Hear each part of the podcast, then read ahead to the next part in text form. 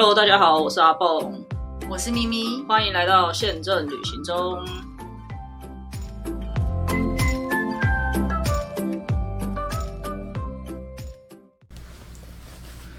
Hello，，大家晚安，我是阿蹦，我是咪咪。对，到了三月底，到了就已经快要到毕业季的时候了，所以上礼拜我就想了一个新的系列，新的企划系列，就是觉得哎，可以来跟大家分享一下，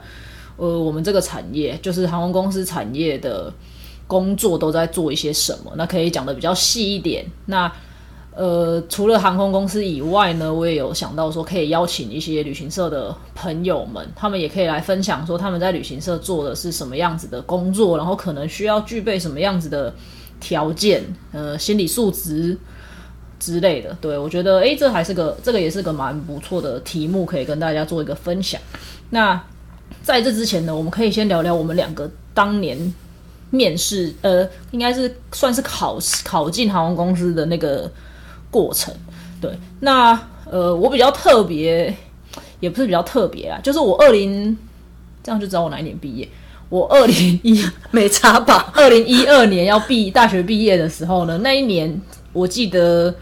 长隆只有开一个，呃，长隆有开缺，然后华航也有开缺，但是华航开的缺全部都要研究所，就是他他的资格都要硕士。对，所以当年就发现了，哎，有这个情况，所以我的我也保留了一个选择，就是我去念硕士，我去念研究所的这个选择。对，那那一年的长隆，我有去考。哎，对不起，我先打岔。所以你刚刚说你的毕业是大学毕业，不是研究所毕业？二零一二，二零一二是大学毕业啊，就是我大学毕业的时候发现，怎么航空公司要进航空公司要硕士都要硕士，不然基本上你没比较少机会这样子，所以。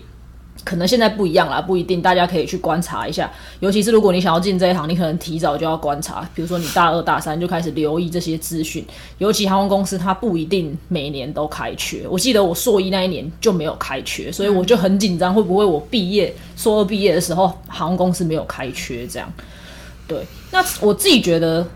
长龙跟华航还有其他航空公司的开缺的方式又不太一样，不一样。对，这可以请咪咪跟我们讲一下，因为他刚刚有提，他刚刚我们我们开路前有稍微聊一下，然后我发现他那个时候的情况跟我那个时候的情况其实也还是一样的。毕竟我们差了那么多年，好吗？其实呃，有我先讲空，我有考过空勤，空勤考过很多家，但是都没有考上，所以。后来就去了地勤。那空勤的时候，我试过了华航，然后亚细亚航空，那呃就是现在日航，还有一些外籍的西北啊什么的。然后呃，大概都呃空勤最重要就是你的身高要有一个限制，什么一百六十公分。然后听说呃华航还要可以摸到那个上面的行李的，他会叫你踮脚去摸，嗯，手确保你你你可以把行李扛上去。的高度之类的，然后还有眼睛的近视，我记得有一些什么裸视什么的限制，嗯，那时候好像有这些，但是因为时间太久了，然后而且我都没考上，所以不太记得。但是我觉得最特别的是亚细亚航空考空姐的时候，第一关也是稍微面试一下，然后中间还有笔试，我根本不会日文，我全部猜，我竟然有有有通过那个笔试，哎，那考试之前没有说要会日文吗？呃。会日文有比较优势，他只是这样讲。然后因为都是选择题嘛，可能 我那一次转铅笔的运气还蛮好。然后第三关的话，还有叫你带运动裤，然后去做一些体能测验哦。因为他呃还有那个我。有有一个握握力的，结果我那时候年纪轻的时候握力很差，那空姐就吓到说：“哎，你再握一次，因为你如果握力不通过，你没办法转开那个安全门逃生门。”嗯嗯嗯。然后我还记得他们的场地是西华饭店，嗯，然后就是很高级这样。然后最呃体能测验测验完了之后呢，然后就有五个那个应试者一起进去，但是有十个主考官。那时候就是用呃英文或日文 interview，可是在场五个里面只有我不会日文，当场就被打趴了。有其他人都是会用日文自我介绍，我只会用英文啊，所以就是会有一点弱势。对对对对对。好，那回归过来地勤的部分呢？因为呃一开始的时候，我们我们不是像一般什么六七月那时候招考的，我是隔年，因为那时候离职的人很多，所以我很明确，它上面就是写机场运务人员，所以就想说要去机场的，就是第一勤怎么确印啊，或什么之类的。嗯，然后那时候招考的也是前一年的应届嘛，因为当年的应届还没毕业嘛，那他马上就要去上班。然后那时候一进去就是会有面试和笔试，笔试有两种，一种是心算，对我那一年也考了心算，每一年都有考心算，都是加法。然后第呃还有一个是市值测验，这个大家都知道嘛？你你要怎么回答？你要不要组工会啊？你知道就是真的认真想进去的，你就知道要怎么回答。然后再来第呃就是面试，哦，然后因为我又是外省人，我台语讲的很烂。他有特别考我哎，因为同时也是好像五个进去，其他人都没有问，只有我是用台语问我。那他可能就知道你应该，因为你会填啊，你你会填那个资料，你会写。然后他就说，呃，如果你在机场的话，那你不会讲你的台语讲不好，你要怎么办？嗯，然后我就用台语回回答他说，呃，我会讲一点点，但是讲的不流利。好，然后如果真的客人还是听不懂的话，我就请人家来帮忙之类。后来我没上，可是马上的话就得到人事是通知说要去那个改成去定位组嘛。这之前的录音有讲过，对，所以大概的模式就是这样。好，为什么要特别提这件事情？是因为我当年考长隆的时候，他其实并没有很明确的告诉我们说你的。工作会是什么职位？对，这跟大家一般的认知可能会不太一样。比如说，像我去应征华航的时候，我也有去考过他的一个叫做装载管制员，然后还有一个就叫做货运什么什么管理专员之类的这样子的一个名称。然后我我考呃那个第一家 LCC 的时候，它也是有说明会是。航网计收益管理相关的一些工作，对，就是他会很明确的告诉你你是来应征什么样子的工作。可是长隆不是，它就是一个有点类似大规模招考的感觉。嗯，因为差，我觉得差异在哪里？哈，我先讲长隆，长隆都一定要用应届毕业生，嗯，所以他要自己去训，他先，呃，他一进去其实大概他先大概配好了，可是他就是会从基础的训练开始训练起来。那你的话，你刚好是本科系的，对不对？对啊，你想想看，是本对，然后你都是硕士生，所以你你去考了，其实你有没有发现都要有一些 know 好的的项目？你看你装载的话，你要一个完读一个观光系或是一个中文系的去，他他他不知道装载是什么哎。但我我考华航的时候，其实考的内容没有跟航空有任何的关系。我记得好像是考了英文，然后有简。简单的面试，然后也有英文面试报告。报告是那个 LCC，就是我的第一家 LCC 的面试的时候，他有事前发了一个一个简单的资料给我，然后他就说，请你用这个资料做一个报告，然后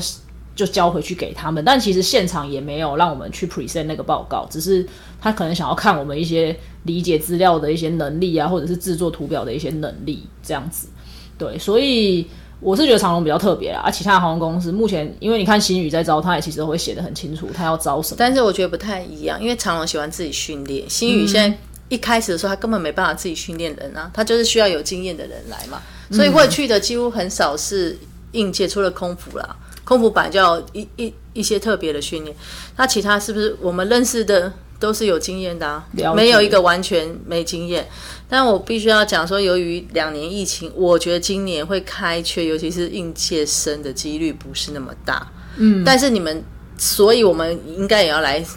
讲一讲，说他一样做的是航空公司的工作，可是他是总代理。我们之前有提过嘛？嗯，那我觉得那一种比较可能会用应届毕业生。然后另外一个也可以给大家参考的是。其实，如果大家有在观察，以华航来讲，它其实开出来的缺是非常的少的，嗯，因为它几乎所有的缺都会先内招，对啊，对，所以有蛮多朋友是他先一样是考进了机场的地勤，那当然机场的地勤可能不是大家第一个时间最想要的工作，因为他的确是会比较辛苦一点，对，要轮班，对，要轮三班，然后桃上班可能在桃园，就距离比较远，然后你就是比较。有点半服务性质，但当然他有他的专业能力，可是他的服务性质那个心理层面要非常的强大。对，但是你如果有这个机会先进到地勤的话，当他在内招的时候，其实你也是会有机会的。对，这个是华航的状况，也可以跟大家做一个分享。对，那我们一开头呢，只是先稍微让大家了解一下，我们是当年都是怎么面试，然后进到这一行的。那我也不知道现在还足不足以参考了。不过 我觉得比较难呐，因为你要想想看，你刚毕业那年刚好就是 LCC 刚开始。对啊，对我运气很。然后我那时候呢，就是长隆刚要壮硕的时候，因为他一开始的时候找了很多有经验的，后来他就用有经验的人来培养这些应届的白纸，所以我们刚好是他要大规模成长扩张的时候。但是现在国籍来说，真的我觉得这个几率机会比较少。对，但如果有相关的机会开出来，都还是很推荐大家可以去了解啦，去试试看。哎，反正你总是得找工作的啊，都试也没什么但是 我想你是长龙航空的时候，我可能会先试长龙海运。对，如果以未来两三年的状况来看的话，大家不排斥海运业，也是可以去考虑一下那个 bonus 会比较好一点。对。好，那一开始先跟大家稍微聊一下这个部分，接下来呢就会针对我们的工作，那会分好几集啊，不太可能一集聊完，因为我们基本上一个工作要做的事情都可以聊很多很多。我们一定要让大家知道，不是只有空服员。对对对，所以为什么会特别讲这？其实地勤要做的事情有好多好多单位。没错，那。呃，我们一直在想要从哪边开始，后来我觉得，哎，就从我的第一份开始可能会比较合适一点，因为我的第一个主要的工作是做所谓的航网规划。嗯，对，那呃，我进那个第一家 LCC 的时候，其实那个时候飞机根本还没有来，就我进去的时候是大概那一年的八月嘛，那时候飞机还没有来，然后我记得预计是九月九二六首航，对，九月来，然后九二六首航新加坡这样，对，所以。我们一开始做的工作是，呃，航网规划这件事情，不是该怎么说呢？就是我觉得一个我们叫商务部门啊，因为我们一直都待在商务部门嘛。那商务部门的起始点其实蛮蛮大部分是有是从这个航网跟这个呃，就是从航网这个部门开始的。因为当公司已经确定了飞机会引进的时候，我们这个部门就得去规划说这架飞机要飞到哪里去。对，那这架飞机要飞到哪里去，不是这么简单的。你要考虑非常多的东西，甚至你决定要飞到这里去之后，你的前置作业要拉多长？有非常多的单位，它其实是要出门去做工作的。对，举例来说，假设我现在拿到一架飞机，我要先知道这架飞机最远可以飞到哪里去。对吧？像我们那时候用的全部都是三二零的飞机，对。然后三二零的飞机其实最远的航程就是大概五个钟头，再多一点，新加坡可能五个半最多了，五个半要减载了，我记得要那个少载几个人了。但是比较好一点是 LCC，它那时候都是用统一标配的，就是这样这样形态的机型。对，我们的那个时候的航网规划相对单纯，是因为我们不像其他航空公司，可能还有。不一样的机型，还要去做搭配，你可能还要去就是想办法把它串起来什么之类的。但我们比较简单，我们就是走一种机型，所有人的条件都一样。那我们就是想办法把可以飞的点都都先 都先抓出来。对我还记得，因为前几年我们的扩张很快嘛，我记得好像不到两年就已经来了五架还是八架了。嗯，那时候老板每天追着我们说：“你画好了没？八架的航网画好了没？”我就想说。到底要飞哪里？他你不就画一个圆这样画出来？后来我就跟带我的阿姐说，我们就把地图拿出来，然后把五用那个圆规圆规画一个五五公那个五小时为飞时的那个半那个半径，把它画出来，然后拿飞镖扔扔到哪边，我们就画上去。你知道类似这个类似这个概念啊？你有没有发现他们现在？全部都飞哪里？现在都在日本啊！对啊，因为就是五小时之内，然后大家又都会去的，就只有日本啊。是没错，但是我们那我们那个时候其实没有这么着重在日本啦，因为我们是希望可以均衡一点。因为坦白说，这有一点，你都把危险，对你都把所有的航网都压在同一个区域的时候，其实是会有危险的。那是因为我们可能。比较不会跟日本交恶，然后日本可能也不会有什么比较特殊的没有，它会有天然灾害。对，三一的时候你就垮了。没错，这就是一个其中一个，像天然灾害也是。然后可能政经的关系、政治或经济的一些证据，如果不是很稳定的话，你把所有的的一个收益来源都压在同一个地方的时候，其实是非常的危。险，我觉得危险。对，那那个时候，当然，如果我们决定了要飞某一个地方的时候，就得启动很多部门去做工作，不止我们。假设举例来说，我今天想要飞北海道，哎，北海道不是你说能要飞飞就就能飞的好吗？那个场站的部门，他们得先去了解那个地方有没有足够的所谓的 facility 也好，或者是人力也好，或者是供应商也好。我觉得你可能要先讲一下我们可不可以飞去，就航权，哦因为日本是开放天空政策，所以没错，没错。讲航网之前，其实我们有一个部门叫做官方事务啦。官方事务这个部门呢，它其实是在处理或者是去跟各国交涉所有的这一些航权，就是叫做呃 traffic right 这个这个东西的一个部门。那以台湾来讲，台湾的主管机关就是民航局，对，所以我们一定会先得去了解民航，呃，先得去跟民航局了解说这个地方我们有没有航权可以飞。那咪咪刚刚有特别提到，日本是开放天空，日本目前有管制的机场就只有羽田，羽田管制你只能飞松山是白天，如果你要飞桃园或其他机场，你只能飞晚上，就是红眼、所谓的红眼航班。对，那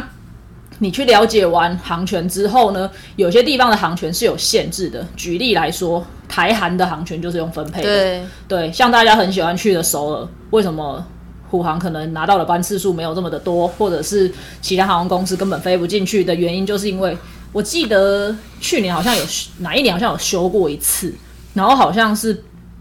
加总不得超过一百班的样子，一个礼拜不可以超过一百班。那民航局它自己有一个分配这个航权的一个机制，那当然不用说，长荣华航绝对是比较优势的，因为他们是历史悠久，而且有一些其他的一些。就是跟民航局可能有相关的，有配合他们的政策办理一些航班还是什么之类的，所以他们可以拿到比较高的分数，就可以分到这个航权。对，所以别人新的航空公司坦白说要成立，如果我们的航权是比较辛苦，就是比较有限的话，它的航它在规划它的航班的时候，其实是会比较辛苦的。这也是为什么虎航一直往日本飞的原因，因为日本是开放天空，你爱怎么飞就怎么飞，它不会管你。对，那就是这个部门，他就会去协调，他就会先去了解，说我到底可不可以飞这个地方有关航权的部分。那也不是说你确定你可以飞了，你就马上能飞，你有一连串的动作要做，包含。你要去拿到呃航线指定啊、航线证书啊，那这个东西不是只有单方的，你去你去让台湾台湾民航局告诉你说承认你说你可以飞了之后，你还要去跟对方的民航局交涉。以日本来讲，就是 JCAB 叫 JCAP，他们是主管单位叫 JCAP，你就得请当地的算是我们的伙伴吧，因为我们有签约的公司在那边，会去协助你跟日本的民航主管机关去做交涉，拿到所有许可的文件，你才可以飞进去。然后我记得为什么，如果大家有印象的话，虎航第一个航班是在九月飞的嘛，对不对？可是我们的第一条日本是在隔年的四月，就是大概差了。八个月还九个月的时间，是因为日本的官方民航局有规定，就是当你拿到呃一就是你的那个第一条，就是你拿到一些证书之后，到你日本真正可以进去飞起来的那个时辰，它就是需要九个月的时间。所以像这个也是可能在安排航网规划的人跟在做相关官方事务的人，你要特别去注意的，因为有些国家它是没有办法让你马上就可以飞起来对他可能也要看你会不会倒吧。之类的，或者他要看你的飞安对稳不稳定，有没有一定的安全程度。那像有一些国家，他就在这方面没有这么的严格，比如说泰国，泰国基本上你今天拿到，明天就可以还有一些 就可以申请了国家，对，然后澳门也是，澳门也是你你基本上拿到 ALC 的时候，你就可以就可以直接去做申请，然后就很快的就可以飞进去了。对，所以有些国家会有这样子的一个限制，那这个就是官方事务那边他们要去跟他们交涉的，然后他们要去申请相关的文件，他们在做的事情。那像我们航网这边就会比较专注在航班的规划上。那回过头来讲，我们刚刚提到的，我要飞一个地方之前，其他的先遣，我们叫先遣部队，其实他们就要出门的。以那个场站的部门来讲，他们就得去看一下那边的设备 O 不 OK，供应商 O 不 OK，甚至地勤代理地勤代理是谁？因为我们不可能说我要飞一个站就要去那边争十几二十个人来，让让他们呃让就是他们在当地去去办我们的航班，这是不可能的事情，没有没有一家航空公司有这种财力的，也没有那个必要，因为根本就会入不敷出。对，这个是场站的部分。那在办公室的人，可能以以营运那个方面来讲，机师他可能要去看他的人力够不够啊。如果你在那个时间点，你有这么多飞机进来，要开这么多航班的话，机师的人员人力够不够？空服的人力够不够？因为他们都是比较严格的，他们是有法规限制的。你要先训练好。对他要先训练好，而且他他不能二十四小时工作的，不像我们有时候累的时候逼着被加班，你可能你就是一直在一直在工作，不会影响到飞安。对我们不会影响到飞，我们了不起就是打错一个字而已，就是 Word 重写而已，但没有这么大的那个风险在别人身上。可是像空服他们还有机师他们，其实他们工作的时间就是比较严格被管控的，并不能有太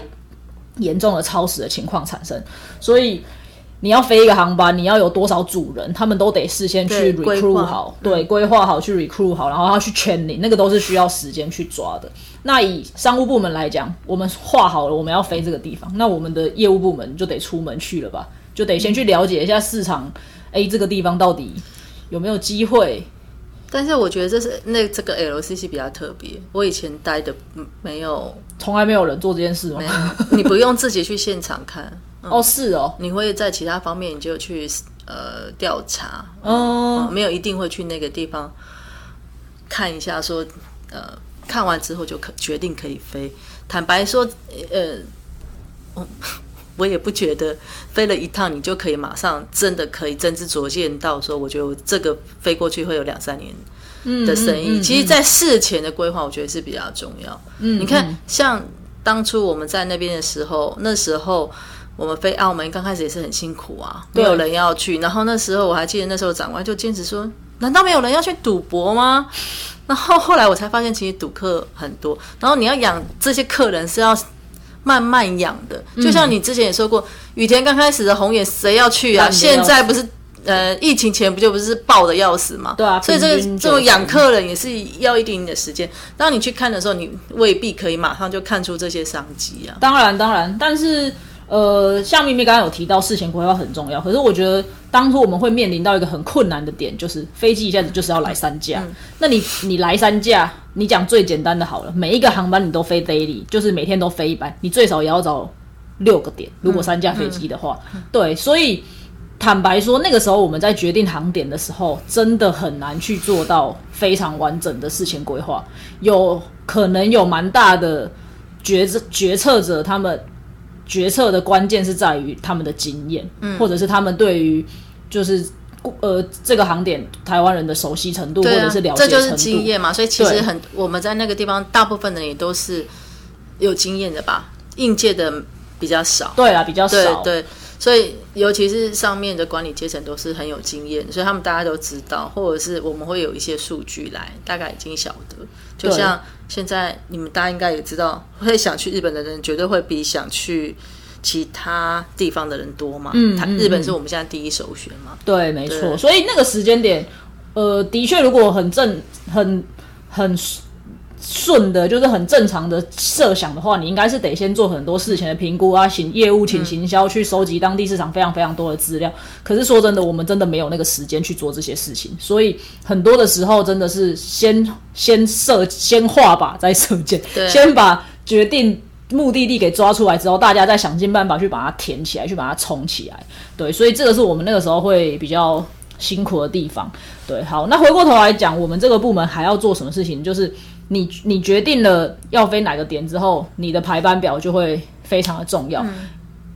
大家要知道，你想飞去哪个机场，不是你爱飞几点就可以飞几点的。对，对，因为机场是有一个东西叫做时间带的。时间带的意思就是，你要飞进来的航空公司，你都得透过一些官方的管道去取得那一个机场的时间带。那你拿到那个时间带，你就得。按照那个时间带去飞，当然每个机场会有一些容忍值。以桃园机场来讲，桃园机场的容忍值就是半个小时。你不要说我拿了一点的时间带，然后每次都三点才来，这样他会很难去控管，因为时间带不只牵涉到那个时间点起降的飞机，还牵涉到那个 gate，就是登机口的分配。对，那如果还有跑道啊，对，还有跑道的使用等等，甚至是你的地勤代理它相关的一些人力安排之类的。所以你在拿时间带的时候，你就得把这些东西都给考虑进去。那时间带是一个双边的概念嘛，你不可能，比如说以桃园飞到。冲绳大概是一个半小时来来讲好了，你就得桃园起飞的时候是十点，你就得拿到抵达冲绳的时候是一个半小时之后的时间，你不可能冲绳给不了你这个时间，你还是硬要去飞。所以我们那时候很痛苦的就是你要一直在那边来来回回，要不然你会想说，好，那他给没有办法给你一一个半小时，就他给你三个半小时之后，你的飞机就要停在那边很久，哎，那这些都是成本哦，不是停在你家要车车库不用钱哦。没错没错，对我们来说。我们最希望的就是飞机一直都在天上飞，对，因为飞机就是要在天上飞，你才会赚钱。飞机停在地上的时间就要花钱，就是在烧钱跟花钱的。对，而且你把飞机停在那边，除了所谓的。地面停留费之外，就是你要付给那个机场一些停留的费用之外，你的人力也会被限制住。你那些人，他那个时间他还是算是在工作的，他不是说，哎，那个三个半小时他可以去休息，并并没有。万一超过了那个机师的时间，我们又要再派一组机师先过去，对，再把他接回来，那是更不可能的事情。所以这些东西在做航网规划的时候，你都要一直来来回回的去跟他磨。那我记得我那几年很痛苦的是，因为那两年桃园机场在修跑道，嗯。所以怎么样？然后我们飞机突然来了这么多，我们根本都拿不到时间带。哎，等一下插个话，那疫情过后是不是第三航站就好了吗？没有这么快吧？第一根柱子打了没？我都不知道。对，那我们那两年又很痛苦的是，因为淘机在修跑道，所以我们根本就要不到时间带。然后我们的飞机又一直来，所以哇，那一阵子我我真的是。我真的是一夜白发，不夸张。我 你早就少年白了。我真的一夜白发，不夸张，真的很痛苦，每天都在想这个时间带到底要怎么办。对，那你在安排时间带的时候呢？另外你也要去考虑说，这个机场它的 turn around 的时间到底足不足够？turn around 的时间就是指你的飞机抵达，假设是五点，那你预计它。呃，四十五分钟、五十分钟，是我们我我记得我们一开始都比较保守，抓到一个小时，一个小时以后可以离开。对，不过那是 LCC 才可以这么短。对对对，LCC 才可以这么短啦。船行它会有其他很多备品之类的，它要上去整理什么的，所以他们通常会预留比较长的时间。那我记得我们一开始都会预留一个钟头，因为大家会觉得就我们没有经验嘛。那那个营运部门他们也没有经验，他们不知道说到时间够到底够不够。对。所以，我们先预留了一个钟头去让它 run。那后来呢，就发现这个东西其实也是可以随着机场的不一样去做调整的。比如说，一个钟头以成田来讲就不太够，因为成田成田比较大，飞机落下去之后，它那个 taxing 就是滑行的时间，抵达 gate 口之后的。再去运就是去运作的时间，对，其实一个小时的 turnaround 是有一点不太够的。但是澳门机场四十分钟都太多，因为澳门机场很小，它只要进滑进去，然后靠给人人下一下，就算是一百八十个人坐满，它也都是很快就可以作业完。各地呃场站的规范吧，比如说像。桃园机场，假设你四十分钟就可以走，它允许你四十分钟就走吗？对啊，是有一个标配是一小时。它的标配是它的标配是你跟他申请的时候，他会依照这个规定给你。嗯，对。可是你你它的标配是 max 嘛，不是 minimum，你不可以超过，但你可以少于你自己的作业来得及就好了。像如果大家有发现的话，亚航就是基本上所有航站都是事实，他就是去逼他的。地勤要做到四十的这个标准，美国的航空公司也是这样。对，因为你想，我如果一个站省二十分钟，我一天说不定就可以多打一个澳门来回了。那个对飞机来讲，使用率就会很高。那我记得我们刚开始在做的时候，飞机的使用率平均可能刚开始大概了不起十到十二，就是每天飞十二个小时就已经。很紧绷了，因为有关航线啊，然后还有人力的相关的配置等等。可是我们的老板就一直逼我们，你至少要提到十五、十四、十五。对，因为他说那样子的飞机运转才是能够获利的一个标准。所以这个也是我们这个部门要一直去思考的。我们要想尽办法再把航班给塞进去。那当然，你也要跟你的业务部门或者是其他的行销部门去谈，去配合看看，有时候是不是。有没有机会把这个航班挪到白天去，另外一个航班挪到晚上去等等，因为他们在销售的时候，他们会有他们的经验值，他们会比较知道说这样子的航班有没有机会可以卖。那当然我知道大家都想要早去晚回，这是不变的但是桃园机场就是只有那么多个，早去就只有那么多个位置可以让你塞，然后已经塞在里面的人，他就是有优先权，除非他今天退出市场，否则的话你很难再拿到那个时间的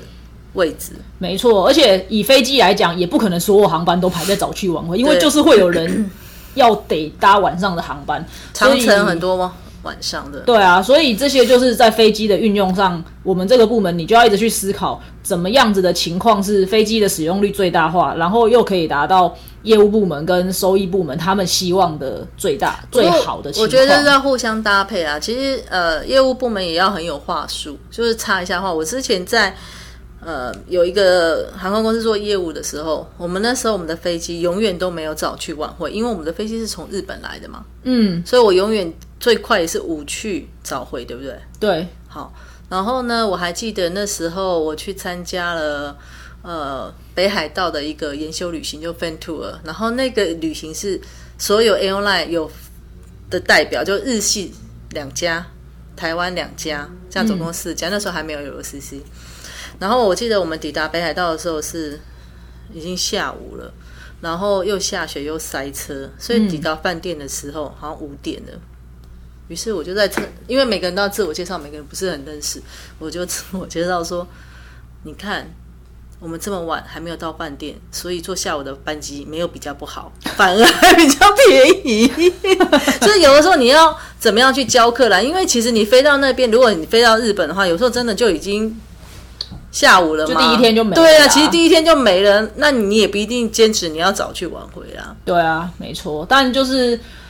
呃，希望大家可以理解啊，因为有时候飞机在安排上面就是没有办法让每个人都很满意嘛。那你现在近年来也有很多人，他可以慢慢的接受，就是我大概半夜出发，然后到了那边是一大早，虽然很累，可是其实你可以玩的时间更长。对，那像我们这个部门就是得一直去评估这些东西，然后你要能够有非常快速的反应能力，因为你首先你要很清楚的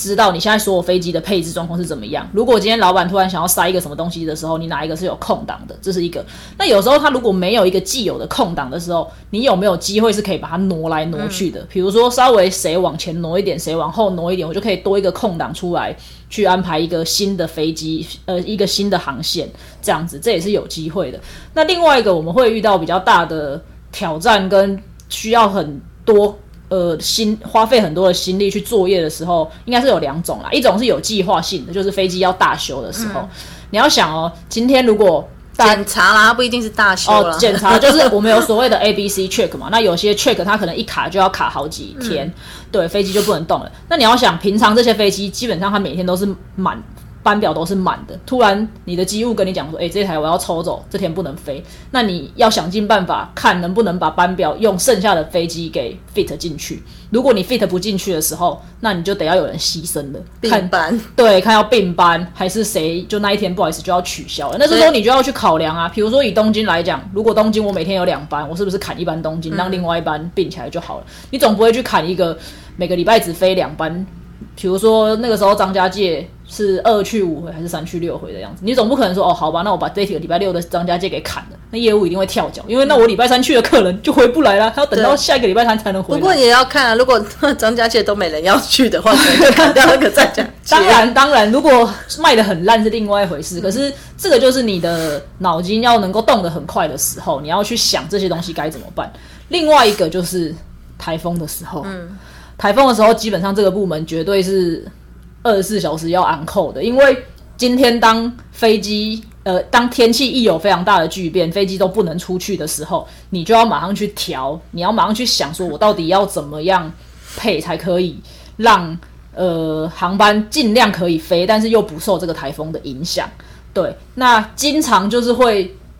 有那一种你得临时要调来调去啊，或者是要取消，而且你还要去考虑到你这样子动了之后，空服马上就会回复你说对不起办不到，我们没有人，或者是我们的人都卡在哪边等等之类的的这些突发状况，所以你的脑子要很灵活，然后要很清楚的知道你手上有哪一些资源可以运用。对，那这里也想要跟大家分享一个台风的小小的，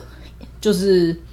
台湾现在会碰到的状况，之前也蛮常见的，就是很多人都会问说，明明台风就要来了，为什么？还让我飞出去，但在外面的人会回不来，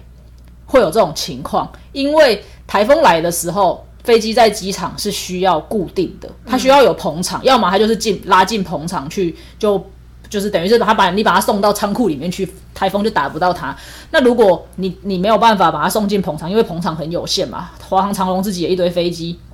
那没有这么多捧场的话怎么办？你只能固定在外机坪，你可能绑一些很重的重量还是什么，让它可以固定在那个地上。可是有时候那个风太大的时候，它会被吹跑，它会被吹翻的，那个飞机会被吹翻天的。所以。后来大家就想到一招，就是台风要来的时候，快点把飞机飞到外站去，就让飞机去停在菲律宾，因为那个外站那时候没有台风，对，或者是飞到澳门去，飞到冲绳，冲绳比较难，因为通常台湾有台风，冲绳就会有台风，他们是一起的，对，所以会有些人很生气的说，台风又要来了，但你飞机不取消，因为飞机不取消对客人来说，你就是要去嘛，不然你不去，你就是损失，以 LCC 来讲，你就是损失那一笔钱。对，所以有些人会很生气，说台风又要来了，可是为什么又要让我飞出去？这样有很大的一个原因，是因为飞机要躲到外站去啊。还有很多，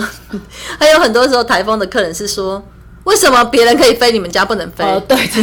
这也是一种。但我只能说，每一家有自己衡量那个安全的模式。对啊。但是